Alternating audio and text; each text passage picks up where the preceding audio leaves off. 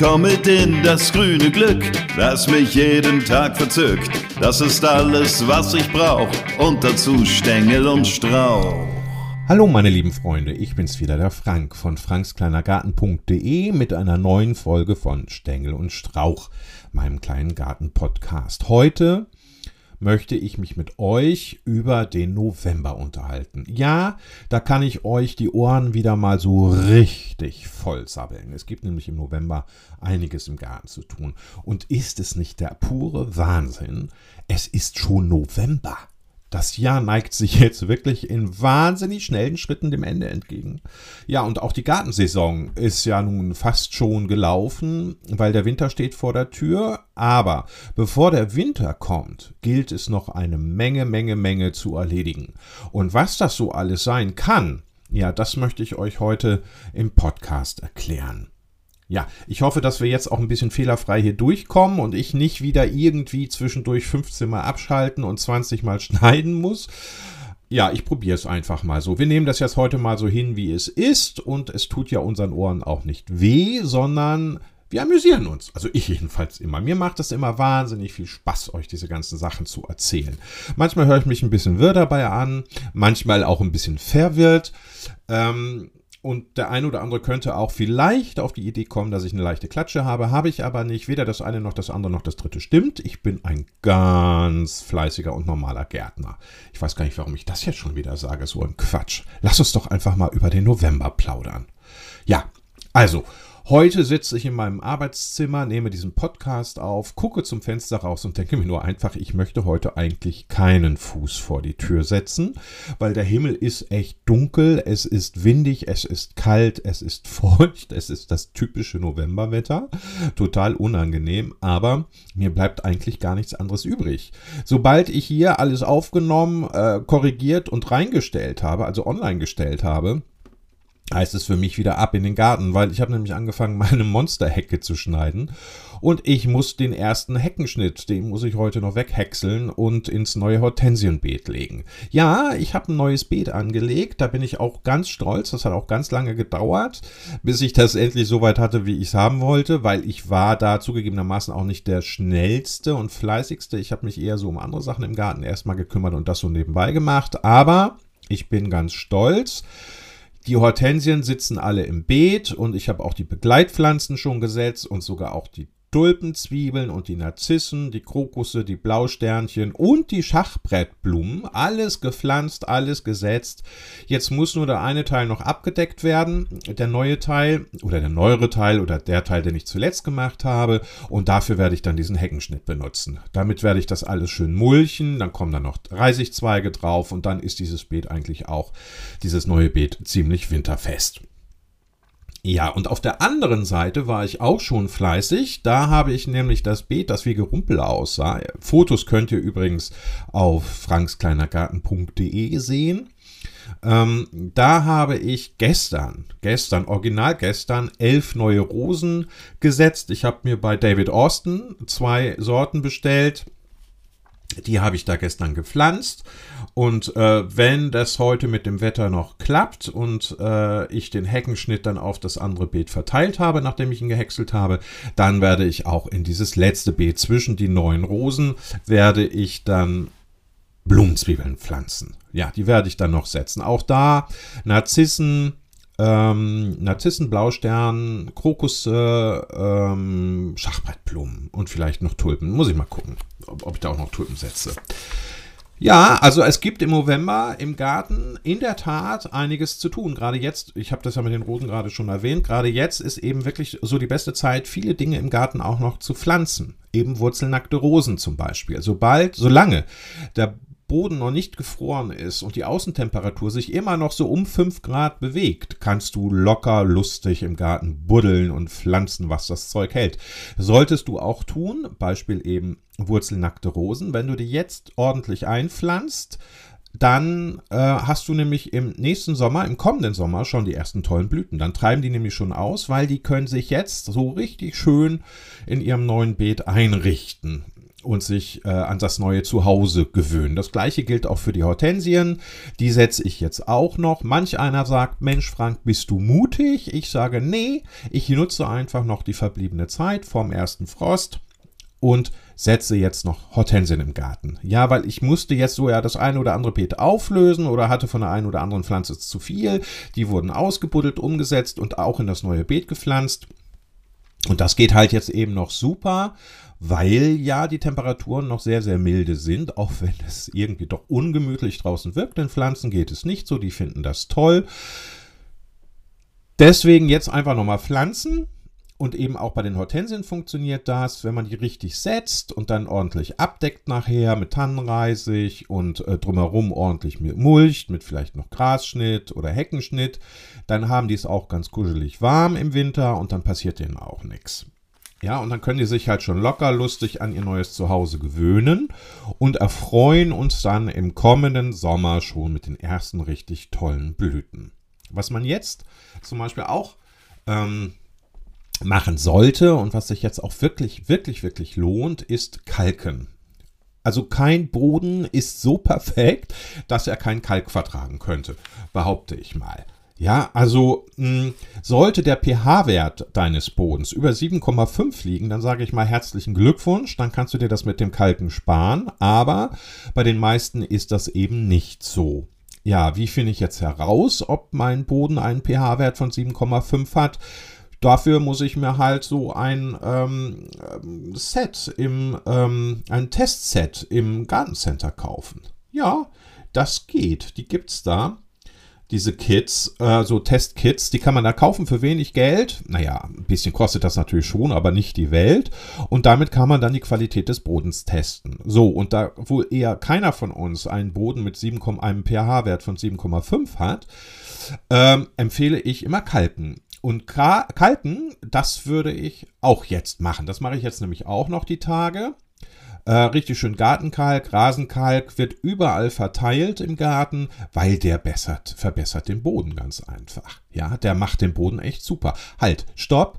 Überall verteile ich den nicht. Äh, zum Beispiel nicht in den Moorbeeten. Also oder dort, wo Hortensien und Rhododendren wachsen. Da wird da nicht verteilt. Oder wo ähm, das Heidekraut wächst, auch da verteile ich den nicht, weil der Boden, der darf gerne ja sauer sein. Aber ansonsten, der Rasen wird gekalkt, bei den Rosen kommt der Kalk rein, ins Staudenbeet kommt der Kalk. Überall verteile ich jetzt nochmal schnell den Kalk, weil wenn du das jetzt machst, dann sickert er so langsam in das Erdreich ein und zum nächsten Frühjahr, wenn die ganzen Pflanzen dann wieder austreiben und denken, oh, wir wollen mal wieder ein bisschen an die Sonne und wir wollen noch mal wieder blühen, dann ist der Boden richtig gut und das tut den Pflanzen eben auch gut und dann wachsen die umso schöner und blühen umso reichhaltiger und prächtiger. Ja, also das ist äh, ganz einfach und da kannst du eben den äh, bekannten Gartenkalk für nutzen. Den gibt es säckeweise im Gartencenter. Gartenkalk oder äh, der Klassiker ist eben dieser äh, kohlensaure Kalk. Das ist eigentlich der Gartenkalk. Ne? Also entweder steht Gartenkalk drauf oder Rasenkalk oder äh, kohlensaurer Kalk steht auf den Säcken. Davon solltest du reichlich und ordentlich nehmen und das richtig großzügig am besten in den Beeten verteilen. Das kannst du auch guten Gewissens machen, weil das ist ja alles Bio. Ist ja Kalk. Ne? Also ist ja jetzt keine Chemie.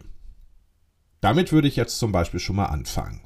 Das äh, ist ganz fix, das ist eine Fahrt eben ins Gartencenter, Sack holen, schnell verteilen. Das ist nach einer halben Stunde dann ja, naja, okay, nach einer halben Stunde erledigt, sagt sich immer so leicht. Hängt ja auch davon ab, wie groß dein Garten ist ne, und wie viel gekalkt werden muss.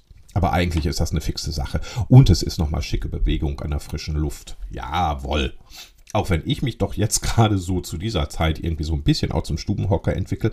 Ich gebe zu, ich sitze jetzt gerne vor meinem Kaminofen und lasse es mir da auch ein bisschen gut gehen mit einer schönen Tasse Ostfriesentee, die Füße hochgelegt, ein bisschen klassische Musik im Hintergrund und ein gutes Buch auf dem Schoß, durch das man blättern kann.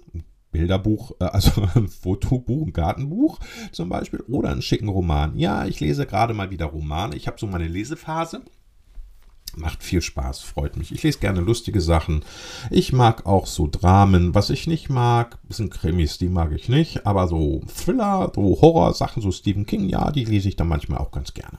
So, und wenn ich dann mein Buch wieder ausgelesen habe oder keine Lust mehr habe zu lesen und den Drang verspüre, nach draußen zu gehen, dann könnte ich mich ja jetzt zum Beispiel auch um mein Pampasgras kümmern.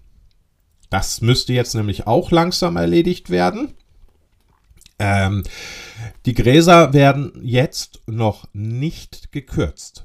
Achtung, die Gräser werden jetzt noch nicht gekürzt, die Ziergräser, das passiert alles erst im Frühjahr. Jetzt nimmst du dein Pampasgras, äh, drehst es zu einem Schopf, bindest es fest und äh, biegst es auf den Boden. Und da fixierst du dann diesen Schopf am besten mit einem Stein. Ja, es gibt da auch so Drähte, mit denen man das machen kann. Kriegst du auch im Gartencenter, aber ein Stein reicht schon. Großer, schwerer Stein, den legst du dann einfach drauf. Und äh, so verhinderst du, dass ähm, Wasser, Regenwasser, äh, in die Überwinterungssprosse eindringt. Ja, weil die würden dann nämlich faulen. Ne, du weißt ja, unsere Winter sind ja alle längst nicht mehr so knackig, wie sie früher mal waren. Die sind ja jetzt eher mild und verregnet. Das kann man jetzt finden, wie man will. Ich bin ja ein großer Schnee- und Frostfan. Andere finden das ja irgendwie ganz klasse mit den milden Wintern. Aber äh, unterm Strich bleibt ganz einfach, dass da viele Regen im Winter, wenn die Pflanzen nicht geschützt werden, ihnen schaden kann, den Pflanzen. So, und beim Pampasgras machst du es eben so, du nimmst das Gras, fest es zu einem Bündel zusammen, drehst es ein wenig ein und dann biegst du es auf den Boden und legst einen Stein drauf. Das hat eben, wie gesagt, den Vorteil, dass dieses zusammengedrehte wie so ein Reddach wirkt und wenn es denn dann regnet, dann fließt das Wasser von diesem Reddach ab und versickert dann einfach im Boden. Ja. Und du schützt die Pflanze damit. Und dann im, im äh, Frühjahr kannst du sie dann zurückschneiden. Aber jetzt erstmal nicht. Das ist auch mit den anderen Ziergräsern so. Die leiden ja ebenfalls unter dieser Winternässe. Ne? Weil die sind ja auch eher so in trockenen und durchlässigen Böden zu Hause. Auch die sollten erst im, ähm, im äh, Frühjahr geschnitten werden, weil wenn du die jetzt schneidest, dann kann das Regenwasser auch ganz schnell und ganz fix über die Halme in den Wurzelstock vordringen und der verfault dann und dann ist es perdu, das schöne Ziergras. Und das soll's ja nicht, ne? Das soll's ja nun wirklich nicht. Hm, meine Nase juckt ein bisschen. Ah, deswegen bin ich hier gerade so ein bisschen am rumfummeln. Aber gut, mich stört das nicht, euch auch nicht, weil ich plauder jetzt mal einfach weiter. Ja, heute habe ich Sabbelwasser getrunken, da muss ich euch ein bisschen vorwarnen. Dieser Podcast kann auch ein bisschen länger andauern als die letzten, weil da war ich ein bisschen sparsam mit der Zeit. Das müsst ihr ja zugeben. Aber jetzt, heute habe ich große Lust, euch ein Ohr abzukauen. Ach, das liegt ja vielleicht dann doch eher so an dem Wetter da draußen. Aber gut, hier drin in meinem Arbeitszimmer ist es kuschelig warm. Ich habe die Schreibtischlampe an, ich kann zum Fenster rausgucken. Hier drin ist es gemütlich, draußen ist es griddelig. Oh, ja, so bleiben wir jetzt erstmal hier drin. So. Was bei mir auch noch auf dem Plan steht, trotz dieses Wetters, ist ähm, das Einpacken meiner Rosenstämmchen. Ja, ich habe zwei Rosenstämme, zwei Rosenhochstämme im äh, Garten stehen. Die muss ich einpacken. Die sind jetzt schon ein bisschen älter. Wenn deine ähm, äh, Rosenstämme ein, ein wenig jünger sind, also du hast die jetzt im zweiten, ersten Jahr, zweiten oder dritten Jahr im, im, im Boden, dann äh, gehst du folgendermaßen vor. Also, ähm, bevor du die einpackst, gibt es einen leichten Rückschnitt ähm, aber nur einen leichten Rückschnitt. Bei ähm, diesen jungen Rosenstämmen ist es sogar so, die sind noch so biegsam, dass man die ganz vorsichtig zum Boden hinbiegen kann. Und wenn die dann den Boden erreicht haben mit der Krone, dann werden die dort mit einem Haken fixiert. Ja, ähm, über den Fuß, die Veredelungsstelle und die Krone schüttest du dann reichlich Erde. Also du packst da einen richtigen Erdhaufen drauf, dann kommt da noch Reisig drüber, auch über den Stamm im Übrigen. Und dann ist das Ganze schon, schon winterfest eingepackt, das junge Ding. Ja, das junge Ding braucht dann nicht mehr. Einfach nur ein bisschen Erde, da noch, ne, so und reißig und sieht dann auch ganz schick aus, wenn er so. Ja, so, wir haben es ja auch immer so mit Deko und immer mit Optik und immer mit Ästhetik, wir Gärtner, ne? Also auch winterverpackte Pflanzen sollen ja richtig schick aussehen und sollen ja auch so eine gewisse, ähm, eine gewisse, ja, wie soll man das sagen, Atmosphäre in den Garten tragen, nicht wahr?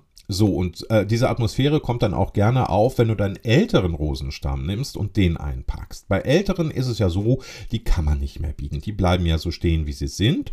Und auch da ist es so, die Krone ein wenig zurückschneiden und zwar so, dass man sie gut einpacken kann. Dann kommen zwischen die einzelnen Zweige kommen ähm, Tannenzweige, also zwischen den einzelnen Rosendinger kommen dann Tannenzweige.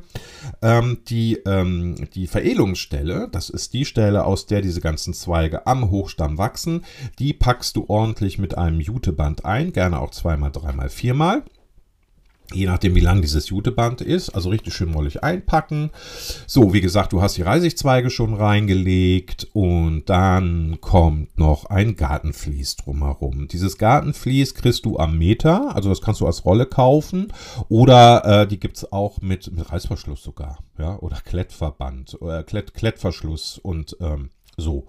Ja, auch. Und das kannst du dann schön drüber ziehen. Und die, die gibt es dann auch mit bedruckt, mit Weihnachtsmännern, mit Rehen, mit ja, Sternchen und was habe ich da nicht schon alles gesehen.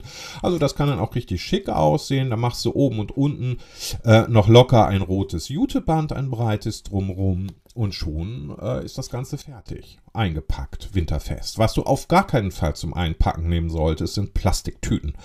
Kein Plastik im Garten und schon gar nicht, um die Pflanzen winterfest einzupacken. Auch deine Rosenstämmchen nicht. Wenn du da jetzt so eine Plastiktüte nimmst, dann fängt die Rose drunter, drunter an zu schwitzen, was bei Frost natürlich ziemlich blöd ist, weil das friert dann ja. Und sie könnte dann auch ersticken. Ja, und diese Temperaturschwankungen überhaupt zwischen kalt und warm machen ihr unfassbar zu schaffen. Also kein Plastik.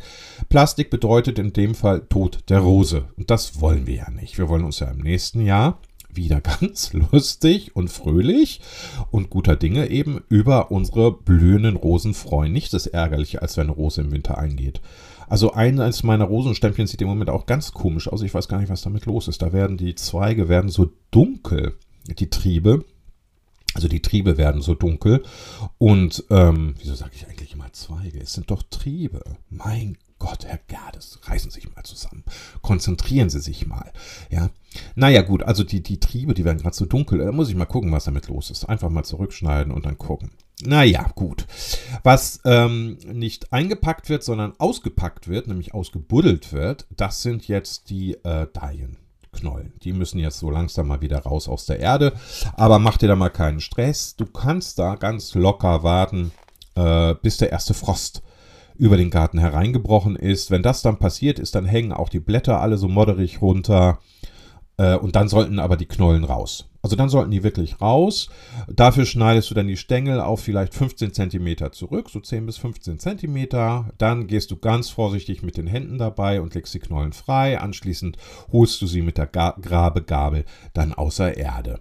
Du musst eben wirklich aufpassen, dass du sie nicht verletzt. Wenn du die dann aus der Erde geholt hast, dann befreist du sie auch noch von selbiger. Also das heißt, du machst sie ein bisschen sauber. Das kannst du auch gerne im Wasser machen oder einfach mit einer weichen Bürste und legst die dann zum Trocknen auf den Terrassentisch nochmal. Kurz. Ich denke mal so einen Tag, zwei Tage. Du musst die allerdings umdrehen und zwar so, dass dieser 15 Zentimeter Stängel, den du dran gelassen hast, dass der nach unten guckt, dass da auch die Flüssigkeit rauslaufen kann. Das ist ganz wichtig. Ja, so. Ich denke mal, das dauert wirklich so ein, zwei, drei Tage. Dann sollte das auch gelaufen sein. Ähm, und dann kannst du nämlich die Dinger in eine Kiste mit Sand oder feuchtem Laub legen. Ja, dieses, diese Kiste mit den ganzen Dahlien, dem Sand und dem Laub oder dem Laub kommt dann bei mir in den Keller. Da ist es dunkel, da ist es kühl. Oder du machst es, ja, Garage. Die Garage wäre vielleicht noch eine tolle Idee. Ja, so, oder vielleicht ein Geräteschuppen. Vielleicht hast du auch ein Gartenhaus oder ein Gewächshaus, wo du es reinlegen kannst. Na, Gewächshaus ist vielleicht nicht ganz so gut, aber äh, doch, ich glaube auch, das Gewächshaus dürfte funktionieren. Ich, wie gesagt, lege die dann immer im Keller. Ich habe dann da so meine 5, 6, 7 Kisten, die sind übereinander gestapelt, da liegen die dann drin und da halten die dann ihren Winterschlaf. Ich schaue aber dann doch regelmäßig, also so einmal im Monat, nach meinen Dahlienknollen, weil es könnte ja doch durchaus sein, dass ich irgendwas übersehen habe und die eine oder andere vielleicht doch krank geworden ist und jetzt fault. Äh, und wenn das passiert, ganz schnell rausnehmen, weil die steckt sonst, der Pilz könnte überspringen, die steckt andere an und dann sind, naja, deine ganzen Dahlien irgendwie hinüber. Ach ja, bevor ich das vergesse. Nachdem du die ausgebuddelt hast, nachdem du die von dieser Erde befreit hast, guckst du, ob da irgendwie faulige Stellen oder kranke Stellen an der, an der Dahlienknolle sind. Die müsstest du auch schon, bevor du die einlagerst, rausschneiden. Ja, das macht man mit einem scharfen Messer. Das ist ja auch kein großer Aufwand. Da kannst du ein Schälmesser für nehmen, ein scharfes, ein scharfes Küchenmesser. Ja, oder vielleicht hast du auch ein Gartenmesser mal geschenkt bekommen oder dir gegönnt. Das kannst du dafür benutzen und damit schneidest du das dann raus. Damit die Wunden aber ähm, jetzt nicht irgendwie kränkeln oder krank werden oder die, die äh, Dalie sich über die Wunde mit irgendwas infiziert, äh, gibt es folgenden Tipp. Die Wunde wird mit ähm, Kohlenstaub ausgeschmiert. Ja, diesen Kohlenstaub, den findest du in der Tüte, in der du deine Grillkohle aufbewahrst. Da nimmst du einfach von dem Zeug ein bisschen was, schmierst es auf die Wunde, so richtig schön, dass die Wunde gut bedeckt ist. Und dann kommt die äh, Knolle damit verarztet, so verarztet, kommt sie dann in die Kiste. Also eigentlich, ich meine, wenn man so ein bisschen kreativ ist, findet man alles im Garten und man muss eigentlich gar nicht so wahnsinnig viel Geld ausgeben. Kohlenstaub für Wunden, für die Heilung von Wunden oder Schnittstellen an Dahlien. Ich meine, das ist eigentlich eine ziemlich geile Idee. Also musst du dir unbedingt notieren, solltest du dir merken. Also deine Grillkohle nicht nur in den Grill schmeißen, sondern eben auch um deine Dahlien ähm, zu, zu, zu, zu verarzten, sage ich jetzt mal. Ja, der Herbst, der Herbst, ne? Auf meinem Rasen liegt ja auch schon wieder wahnsinnig viel Laub. Ich hake das immer ziemlich fix zusammen, weil ich finde es nicht so toll. Äh, es gibt Leute, die lassen das ja liegen, weil die sagen, okay, da äh, wohnen dann Insekten drunter und kleine Tierchen und so. Das stimmt auch. Deswegen mache ich das alles ganz fix vom Rasen. Ich mache es auch vom Gehweg von meinem Haus im Übrigen und äh, von der Auffahrt, über die der Postbote geht. Weil wenn es nämlich regnet und das Ganze matschig und glitschig wird, äh, dann und da jemand drauf ausrutscht, dann werde ich dafür haftbar gemacht. Weil sowohl von meinem Haus auf dem Gehweg wie auch auf meiner Auffahrt bin ich dafür verantwortlich. Das ist so, Tierchen hin oder Tierchen her. Da kann man überlegen, wie man den Schwerpunkt setzt, ja, was einem wichtiger ist, das Wohl und Wehe meiner Mitmenschen oder das Wohl und Wehe kleiner Tierchen. Ich bin da eher für meine Mitmenschen, muss ich sagen, ist nun mal so äh, und deswegen mache ich das Laub ganz schnell weg. Aber dieses Laub, das schmeiße ich nicht weg. Dieses Laub nehme ich, das kommt erstmal in einen Laubbeutel, da gibt es ja diese, diese tollen Säcke, ne, so einen Laubsack und dann kommt es zu mir in den Garten und dann äh, mulche ich damit. Also es kommt unter die Hecke und äh, wird dann später die Hecke wiederum mit Nährstoffen versorgen, wenn das Ganze sich zersetzt hat. Oder, oder es kommt, ähm, es kommt auf einen lustigen Haufen hinter mein Gartenhaus und bleibt dann auch da und bietet so zum Beispiel einem Igel für den Winter ein Zuhause. Also das finde ich ist zum Beispiel ähm, auch eine tolle Sache. Wenn aber der Laubhaufen hinter meinem Gartenhaus schon so groß ist, dass dort kein Platz mehr ist oder die Hecke auch schon komplett mit dem Laub gemulcht ist, dann nehme ich das nochmal heruntergefallene oder wieder zusammengehakte Laub, mache daraus eine gerade Linie auf meinem Rasen, das hört sich jetzt echt brutal an, Leute, aber so könnt ihr das dann machen. Ich fahre mit dem Rasenmäher drüber, häcksel das somit klein, sammel das auf und schmeiß es auf den Komposthaufen. Ja, oder auch gut in einen aus Kaninchendraht gebastelten Korb. Ja, und da bleibt das Laub drin. Du musst immer nur gucken, dass es feucht ist. Dann zersetzt es sich und kann dann schließlich im Frühjahr entweder als Kompost vom Komposthaufen oder eben aus dem, aus dem Kaninchendrahtkorb zwischen deine Stauden verteilt werden. In die Beete kann es dann kommen oder in die Rabatten. Wo es nicht hinkommen sollte, das sind die Rosenbeete, weil Rosen mögen zu viel Laub nicht. Das hängt mit den Gerbstoffen zusammen die dann abgegeben werden. Diese Gerbstoffe aus den Blättern, nee, die mögen die Rosen nicht. Also da bitte nicht mulchen mit Blättern. Da müsstest du, deine Rosen könntest du zum Beispiel mit äh, Gras, ja, mit äh, Rasen, das du gemäht hast, also mit Rasenschnitt mulchen zum Beispiel. Ah, Mann, ihr merkt schon, es ist in diesem November ist so wahnsinnig viel zu tun. Also für Faule ist das jetzt gar nichts, aber ich sag mal, das ist ja das Tolle am Garten. Man ist gezwungen, an die frische Luft zu gehen und dort das eine oder andere zu erledigen. Ich finde das ja super. Also muss ich ja ganz ehrlich sagen, weil ich kenne mich ja. Ich würde sonst keinen Fuß vor die Tür setzen. Ich weiß das noch, als ich noch keinen Hund hatte habe ich einen riesen Bogen um den Wald hinter meinem Haus gemacht. So. Ja, so ganz stimmt das nicht. Zwei, dreimal bin ich doch in der Tat tatsächlich alleine durch diesen Wald spazieren gegangen. Aber was merkwürdig war, war, dass immer wenn mir Frauen mit Kindern, mit Kleinkindern im Wald entgegengekommen sind, haben die ihre Kinder sofort an sich gerissen und mich angeguckt mit fragenden Augen, die da eigentlich immer nur fragten, was macht dieser Mann hier im Wald? Ja, das fragten die mit Blicken. Was macht dieser Mann hier allein im Wald? Oh, wie unheimlich. Naja, seit ich einen Hund habe, ist das alles anders. Bruno liebt ja den Wald. Ihr wisst ja, ich habe einen Golden Retriever. Bruno ist da gar nicht rauszukriegen. Also der liebt diesen Wald. Und zwar so sehr. Gestern hat er sich dann wieder in äh, Reh, ähm, wie sagt man, Rehscheiße? Darf man das sagen? Ich glaube ja. Also in Rehscheiße gewälzt und sah dann leider so aus und roch leider auch so, dass es dann hinterher im Garten erstmal eine Dusche geben müsste. Ja, da wurde der Gartenschlauch angemacht, Bruno wurde eingeseift und abgespritzt. Hm. Aber ganz vorsichtig, ganz liebevoll natürlich, das ist ja klar. Ne? Ähm, bevor, also jedenfalls wurde er sauber gemacht, bevor er dann ins Haus durfte. Es gab natürlich auch Schleckerchen und Leckerchen und massig hinterher. Also glaubt mir, dem Hund geht's gut, aber so hätte der nicht ins Haus gedurft. So hättet ihr den auch in keine Wohnung gelassen, auch nicht in euer Haus. Da musste was passieren. Ja, so. Wie, wie, komme ich denn jetzt eigentlich auf den Wald hinter meinem Haus?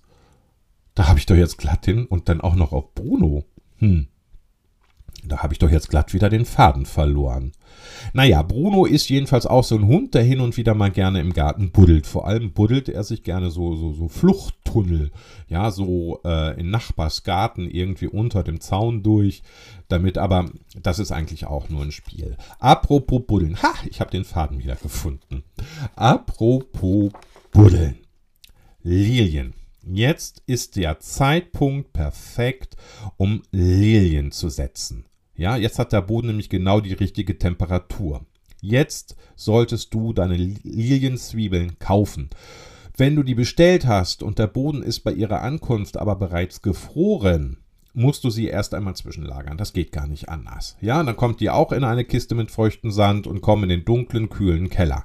Sobald der Boden aber dann wieder aufgetaut ist, ähm, und die Pflanztemperatur draußen so ungefähr 5 Grad beträgt, ja, wärmer als 15 Grad sollte es dabei nicht sein, ähm, dann kannst du die wieder einbuddeln. Dann kannst du die einbuddeln in deine Beete und auch hier gilt, wie bei den anderen Blumenzwiebeln auch, das Loch sollte doppelt so tief sein, wie die Zwiebeln hoch sind. Ja, so. Und wenn du die äh, Lilien eingebuddelt und verbuddelt hast, dann kommt auch über dieses Loch ordentlich entweder Rasenschnitt oder Blätter, also Herbstlaub. Das wird ordentlich gemulcht und da kommen dann nochmal Tannenzweige drauf, also Reisig, so dass das da drunter auch einen schönen, schönen Winterschutz hat. Ja, ich habe es eingangs ähm, schon erwähnt. Jetzt ist echt eine super Zeit, um nochmal fix zu pflanzen. Ne? Ich habe ja gesagt, ich habe meine Hortensien noch umgesetzt und neue eingepflanzt in ein neues Beet, das ich angelegt habe. Da habe ich auch neu, äh, wieder so eine kleine Buchsbaumhecke angelegt als Einfassung. Ich habe auf der anderen Seite gegenüber in einem Beet habe ich elf wurzelnackte Rosen gestern gepflanzt. Hm das ist jetzt eben genau die richtige Zeit. Aber nicht nur deswegen, weil die Pflanzen jetzt super gut anwachsen und äh, schon im nächsten Jahr ordentliche Wachstumsschübe haben oder aber eben auch blühen, sondern weil jetzt eben auch wurzelnackte Bäume und Sträucher oder eben auch Rosen angeboten werden. Wurzelnackt heißt, dass es um diese, den, den, den, den Wurzelballen unten keinen Jutesack oder keinen Topf gibt, eigentlich auch gar keine Erde, sondern das sind wirklich die nackten Wurzeln. So, ähm, die sind und das ist das Tolle, diese Nut wurzelnackten Pflanzen sind günstiger als die Containerware und zudem oft auch wesentlich hochwertiger. Ja, Nachteil, kaufst du wurzelnackte Pflanzen, Bäume, Sträucher, Rosen, ne, musst du gucken, dass die eigentlich ziemlich fix in die Erde, Erde kommen. Also du kannst die jetzt nicht lange auf deiner Terrasse stehen lassen. Ähm, das geht eigentlich nicht. Das Beste ist, dann vertrocknen die nämlich. Ne? Das Beste ist einfach, du äh, nimmst deine wurzelnackten Pflanzen, wenn du zu Hause bist, stellst die in einen, in einen gefüllten Eimer mit Wasser, in einen Eimer mit, äh, ja, mit Wasser gefüllten Eimer, genau.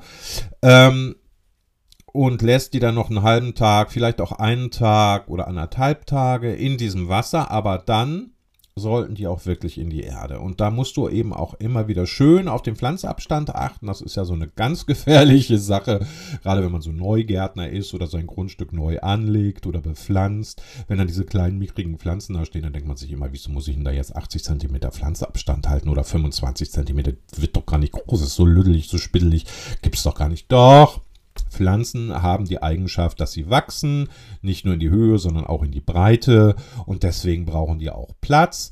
Und du musst wissen, die wachsen nicht nur über der Erde, sondern auch unter der Erde bzw. in der Erde. Also wir wollen ja auch nicht, dass die Wurzeln sich miteinander behaken und sich gegenseitig die Nährstoffe im Boden streitig machen. Deswegen halten wir immer schön diesen Pflanzabstand ein und üben uns in Geduld.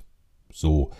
Ähm, Außerdem auch noch ein kleiner Tipp, wenn du eine Hecke pflanzt zum Beispiel. Ne? Immer da, daran denken, ein breites Pflanzloch ist immer besser als ein tiefes. Ja, so. Also sowohl als auch breit deswegen, weil viele Pflanzen eben in, unter der Erde nicht mit der Wurzel in die Tiefe gehen, sondern in die Breite und dann haben die eben schon einen schönen lockeren Boden drumherum und die Wurzeln können sich gut an diese Erde gewöhnen. Ja, also ganz wichtig, ja, auch immer darauf achten, wenn du die Pflanze gerade gesetzt hast, dass der Boden feucht bleibt, also immer schön gießen die ersten zwei, drei, vier Wochen, ja, und äh, immer gucken auch, dass die Erde gut ist. Also du könntest auch mal deine, deine Gartenerde zum Beispiel mit, mit äh, Pflanzerde aus dem Gartencenter oder mit frischem Kompost aufbessern, den du selber angelegt hast, also mit Komposterde. Das ist doch super. Das geht auch alles, das kostet nicht viel Geld. Kompost ist ja ohnehin das Gold des Gärtners. Ich glaube, da habe ich mich schon so oft drüber ausgelassen. Das muss ich euch nicht mehr erklären, wie man so einen richtigen schönen Komposthaufen anlegt. Ich kann nur immer wieder betonen, Kompost Kompostieren lohnt sich wirklich. Es tut deinem Garten, es tut deinen Pflanzen wirklich gut, wenn du diese frische Komposterde in den Beeten verteilst. Und davon können die einfach auch nicht genug kriegen. Ich mache das mindestens zweimal im Jahr, einmal im Herbst, einmal im Frühjahr. Und so kommen wir alle locker und schön durchs Gartenjahr. Meinen Pflanzen geht es gut, die sind gesund, es kostet nicht viel Geld. Ähm, und ich werde auch noch Gartenabfälle ganz lustig und günstig los, wenn die Biotonne mal voll ist. Ja. Naja, was machen wir denn noch im November? Ähm, oh, langsam muss ich ja gestehen, mein Mund wird langsam wirklich echt trocken und fusselig. Ich sabbel hier und sabbel hier und sabbel hier, aber da siehst du, ich habe es schon mal gesagt, es gibt so wahnsinnig viel im November zu tun, bevor der Winter kommt. Wenn der Winter dann da ist, dann können wir uns ja ein bisschen zurücklehnen, aber jetzt müssen wir noch mal richtig reinhauen. Ja, finde ich. Und ich finde das auch gut.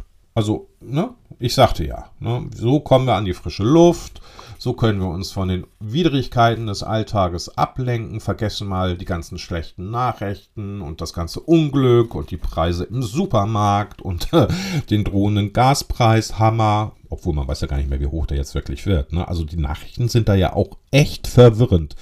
Mal ist der Gaspreis oben, dann ist er wieder ganz unten, dann heißt es ja, der Staat zahlt, dann heißt es, der Staat zahlt wieder nicht, dann gibt es da eine Lücke. Also ich steige da ehrlich gesagt schon gar nicht mehr durch. Obwohl ich jeden Tag Nachrichten lese, also ich lese wirklich sehr, sehr viel Zeitung. Da steige ich irgendwie auch langsam nicht mehr durch, muss ich wirklich gestehen.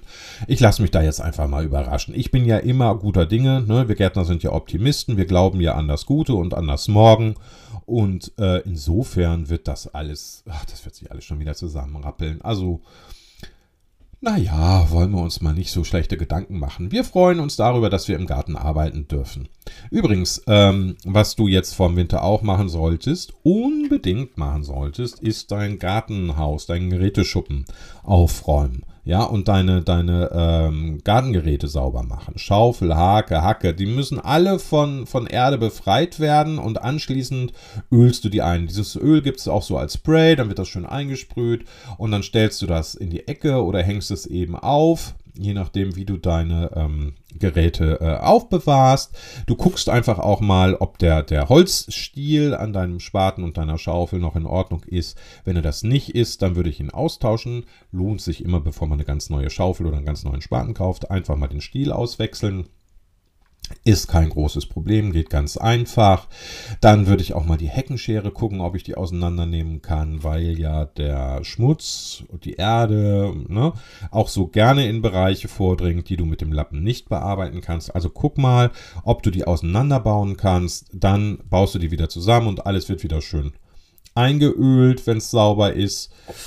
Hm, was müsstest du denn jetzt unbedingt noch machen? Ach ja, übrigens, ein ganz guter Tipp zum Putzen. Waschbenzin geht. Waschbenzin ist super zum Putzen, aber ich finde Olivenöl ist genauso gut.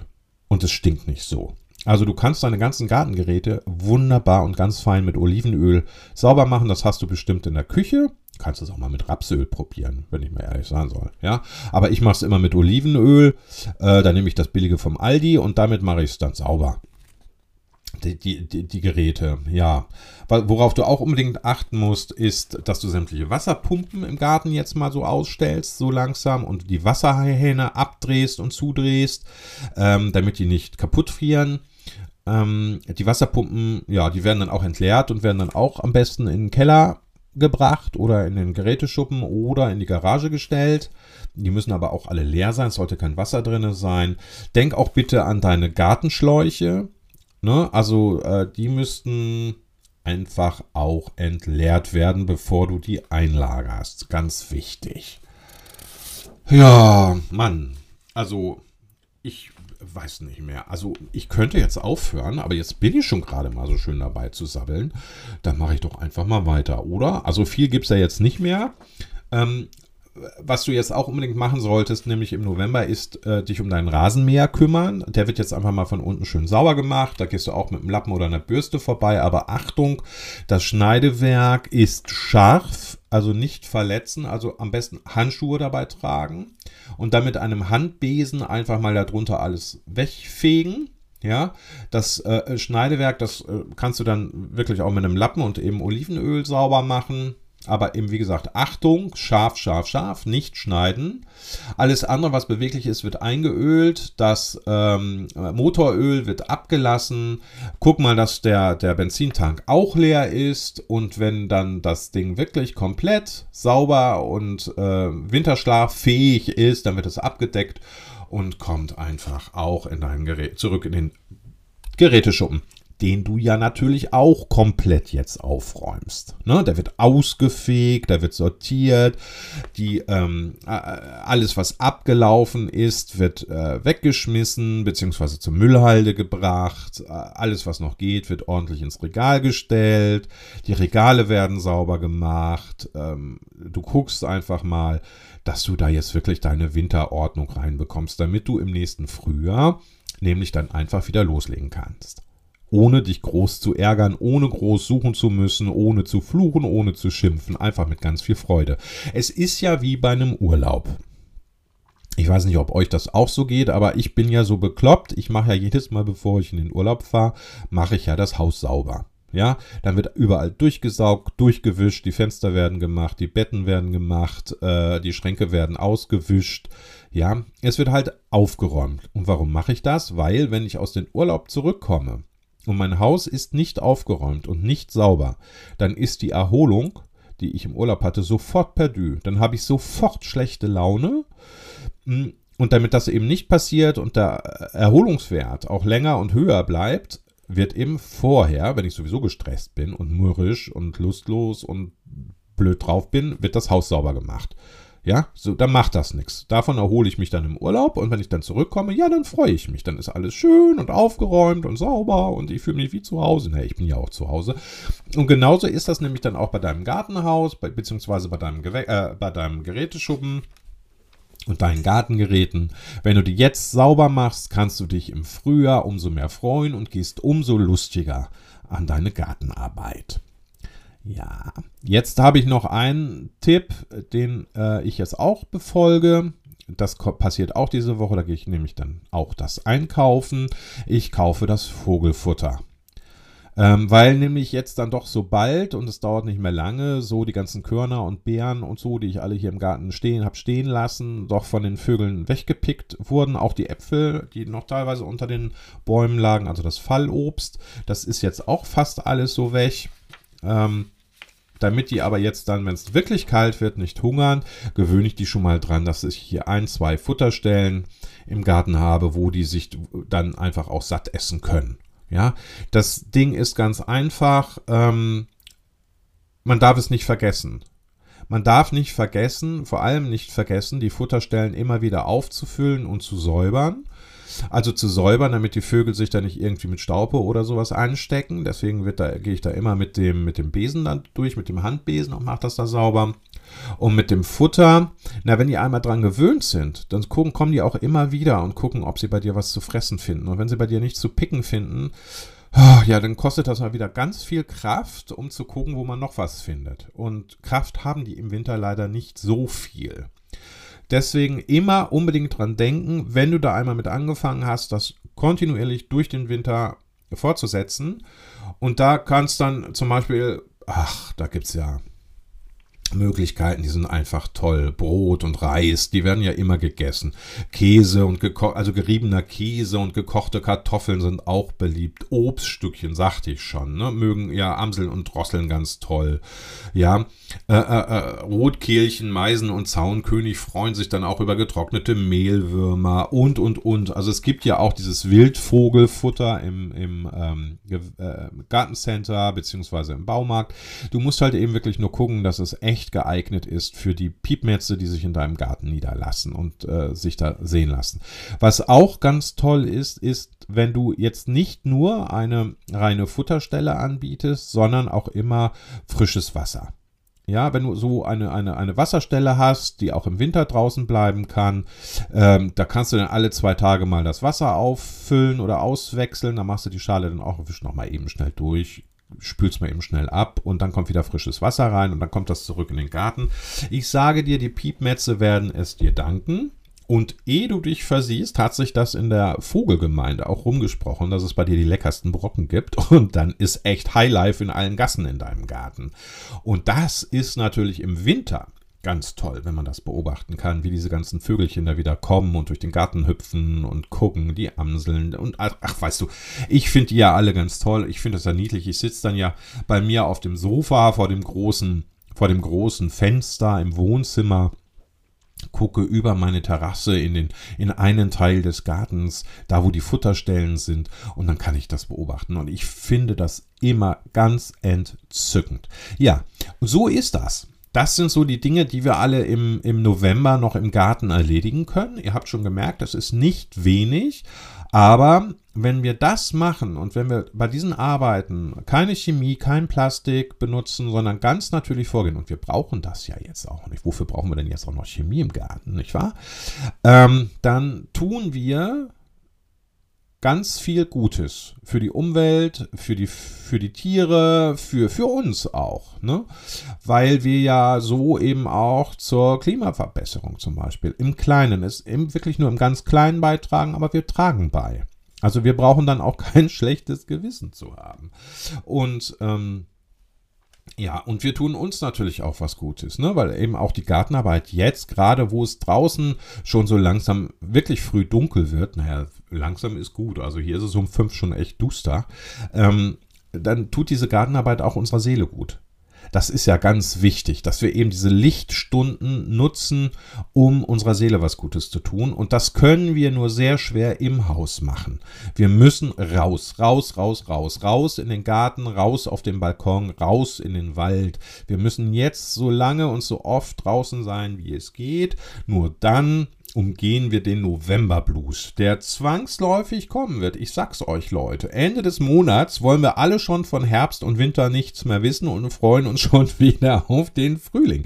Das ist so. Das ist so sicher wie das Amen in der Kirche, weil das ist nämlich jedes Jahr so. Mir geht das eben jedenfalls so.